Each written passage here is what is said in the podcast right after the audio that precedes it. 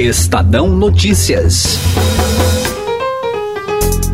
Cadê o Queiroz? Cadê o Queiroz, mano? Onde está o Queiroz? Cadê o Queiroz? E o Queiroz que ninguém mais viu? Onde é que tá o Queiroz? Cadê o Queiroz? Cadê o Queiroz? Cadê o Queiroz? Cadê o Queiroz?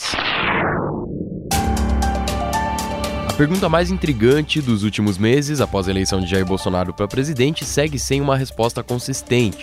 Queiroz já esteve na mídia, já apareceu dançando feliz em um quarto de hospital, já falou com a justiça por carta. Fabrício Queiroz, ex-assessor do agora senador Flávio Bolsonaro, filho número um do presidente, é o pivô de uma situação ainda obscura e que vem desgastando o novo governo desde antes da posse em 1 de janeiro. Eu sou Matheus Lara e nesse podcast especial de política do Estadão, a gente vai relembrar os principais fatos deste caso. Fabrício José Carlos de Queiroz, subtenente da Polícia Militar do Rio de Janeiro e com mais de 10 anos de trabalho com Flávio, amigo próximo da família Bolsonaro. Em 6 de dezembro de 2018, o Estadão mostrou que um relatório do COAF, o Conselho de Controle de Atividades Financeiras, apontou uma movimentação atípica de 1 milhão e 200 mil reais em uma conta no nome de Queiroz. O valor se refere a um período entre janeiro de 2016 e janeiro de 2017. Nessa época, ele estava registrado como assessor parlamentar do então deputado estadual Flávio Bolsonaro, na Assembleia do Rio de Janeiro. Só que essa quantia levantou suspeita porque não era compatível com o patrimônio, a atividade econômica e a capacidade financeira de Queiroz, de acordo com o COAF. Uma das transações na conta de Queiroz, aliás, é um cheque de 24 mil reais destinado à agora primeira-dama, Michele Bolsonaro. E tem mais, o relatório também cita que foram encontradas na conta transações envolvendo dinheiro em espécie. A história, então, ganha repercussão. Uma operação do COAF, o Conselho de Controle de Atividades Financeiras, identificou uma movimentação suspeita. Realizadas por um ex-motorista de Flávio Bolsonaro, filho do presidente eleito COAF e deputado apontou estadual. movimentações bancárias de mais de 1 milhão e 200 mil reais consideradas Segundo o COAF, suspeitas. em apenas um ano, Fabrício de Queiroz movimentou 1 milhão e 200 mil reais em uma conta. O jornal O Estado de São Paulo revelou o caso ontem. Um dia depois da publicação no Estadão, a família Bolsonaro se pronuncia. O então presidente eleito disse que o valor daquele cheque para Michele se referia à parte de uma dívida que Queiroz tinha com ele próprio, Bolsonaro. O valor total dessa dívida seria de 40 mil reais. Já Flávio falou que Queiroz tinha uma explicação plausível para aquela situação, só não disse qual. No Twitter, o filho do presidente escreveu que nunca soube em 10 anos trabalhando com Queiroz de algo que o desabonasse. Ele me relatou uma história bastante plausível, me garantiu que não teria nenhuma ilegalidade. Se algo estiver errado, que seja na, comigo, com meu filho, com o Queiroz, que paguemos aí a conta deste erro que nós não podemos comungar com o erro de ninguém. 11 dias depois da publicação do Estadão, o Ministério Público do Rio de Janeiro abre 22 procedimentos de investigação criminal com base no relatório do COAF. Fabrício Queiroz está na lista dos investigados. Só que até isso acontecer, outros detalhes do caso já tinham se tornado públicos. O mesmo relatório havia apontado, por exemplo, movimentações entre contas de Queiroz e de sua filha, Natália Melo de Queiroz. Até novembro de 2018, Natália estava registrada como assessora no gabinete de Jair Bolsonaro, na Câmara dos Deputados em Brasília. Só que nesse mesmo período, ela atuava como personal trainer no Rio. Outra informação que já era pública nesse momento era que uma análise na movimentação financeira de Queiroz mostrou que funcionários lotados no gabinete repassavam valores equivalentes até 99% do salário e quase 57% dos depósitos feitos na conta de Queiroz ocorreram no dia do pagamento dos salários na Lerge, ou no máximo três dias depois. Queiroz, então, é chamado para prestar depoimento. E falta duas vezes, alegando problemas de saúde e falta de tempo para analisar as acusações. Alguns dias depois de perder a segunda audiência, ele aparece em público pela primeira vez para prestar esclarecimentos sobre o caso. É uma entrevista para o SBT. Faltei com justificativa. Não, é fugindo, não fujo, sou homem. Sou homem, não tem que fugir. Eu acredito na justiça. Eu sou um cara de negócios. Eu, fa eu faço dinheiro, eu faço. Assim, compro, revendo, compro, revendo. Compro carro, revendo carro. Eu, tô... eu, eu sempre fui assim. Flávio também faltou ao depoimento marcado para o caso no dia 10 de janeiro. Ele justificou que não era investigado e que não teve acesso aos autos do procedimento aberto pelo MP. Na virada do ano, Queiroz foi internado no dia 30 de dezembro no Hospital Albert Einstein, em São Paulo. Ele foi submetido a uma cirurgia para retirada de um tumor maligno no intestino. Três dias depois, um vídeo no qual ele aparece dançando no hospital enquanto toma soro viraliza nas redes sociais.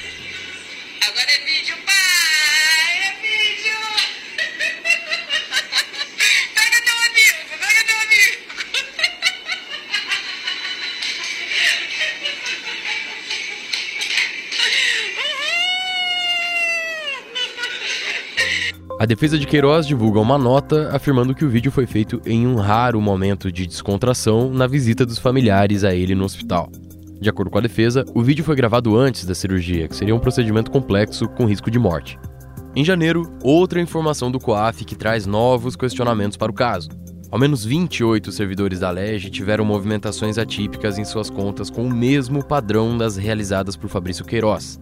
A Polícia Federal suspeita da existência de um esquema de nomeação de funcionários fantasmas e posterior devolução de parte dos salários para deputados e servidores.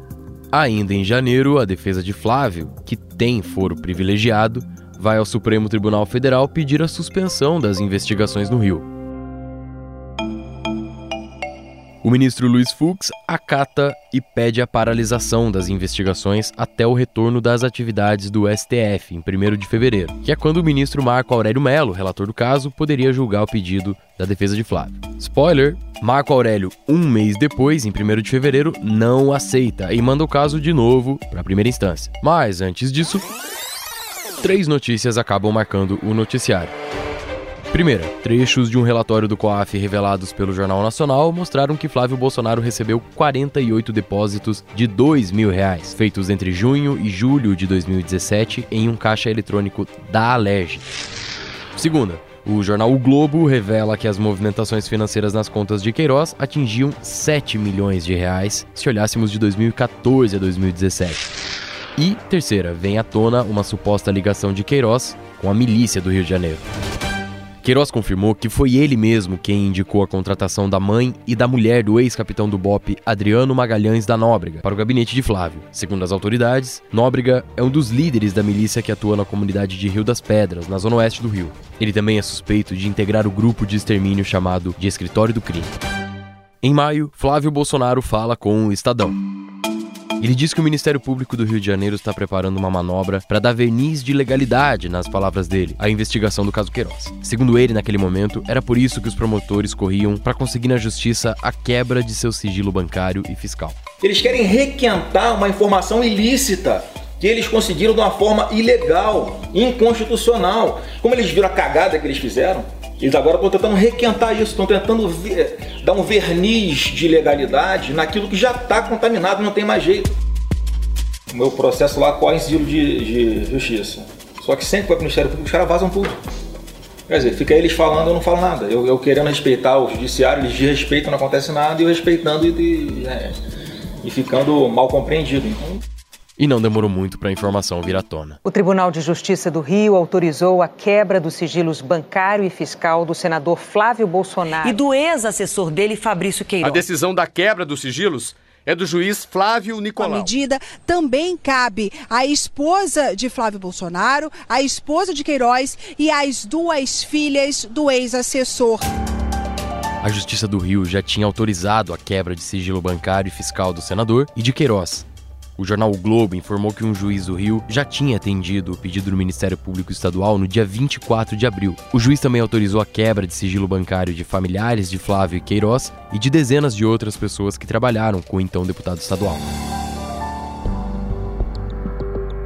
Entre os alvos da quebra de sigilo, pelo menos oito ex-assessores de Jair Bolsonaro, quando ele era deputado federal. Ao todo, 30 alvos dessa quebra de sigilo já tinham passado por mais de um gabinete da família Bolsonaro: Jair, Flávio e também de Carlos, vereador no Rio de Janeiro.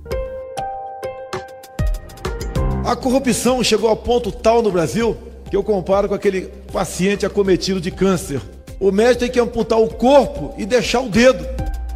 Como regra no nosso meio político, a mentira está acima de tudo.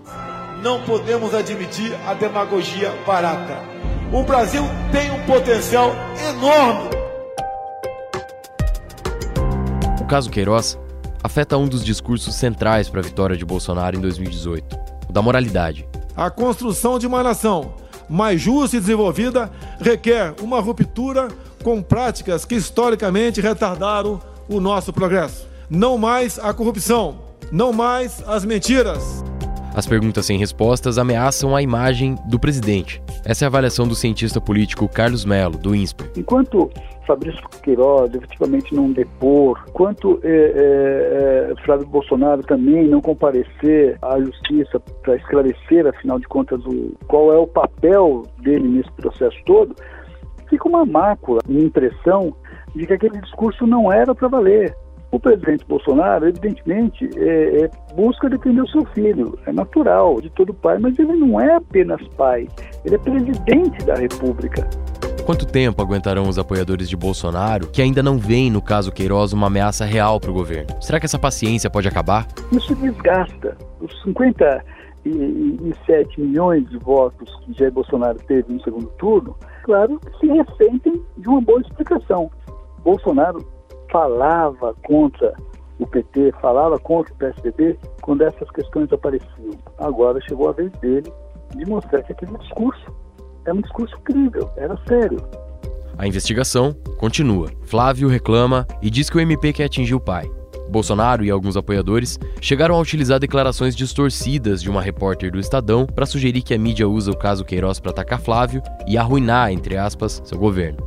Mas esse tipo de rebote, ao invés de responder às dúvidas da população sobre o caso, pode oferecer um risco a Bolsonaro e seu entorno, como explica Carlos Mello. É evidente que a sociedade requer, precisa de esclarecimentos.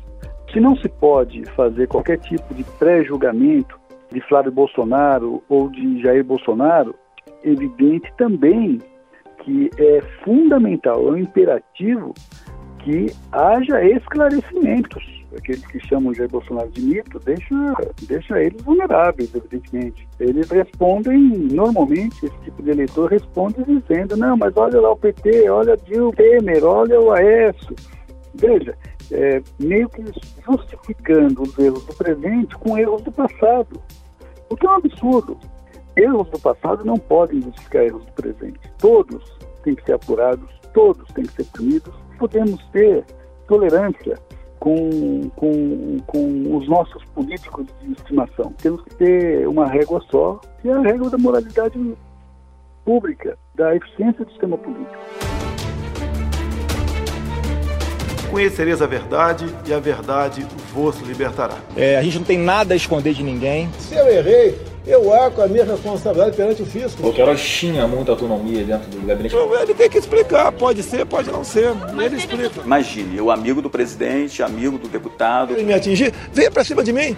Pode vir pra cima de mim. Não vão me pegar, não vão me pegar. Bolsonaro tenta se livrar da sombra do caso revelado pelo Estadão. Enquanto isso, perguntas continuam sem respostas. A mais urgente delas? Cadê o Queiroz?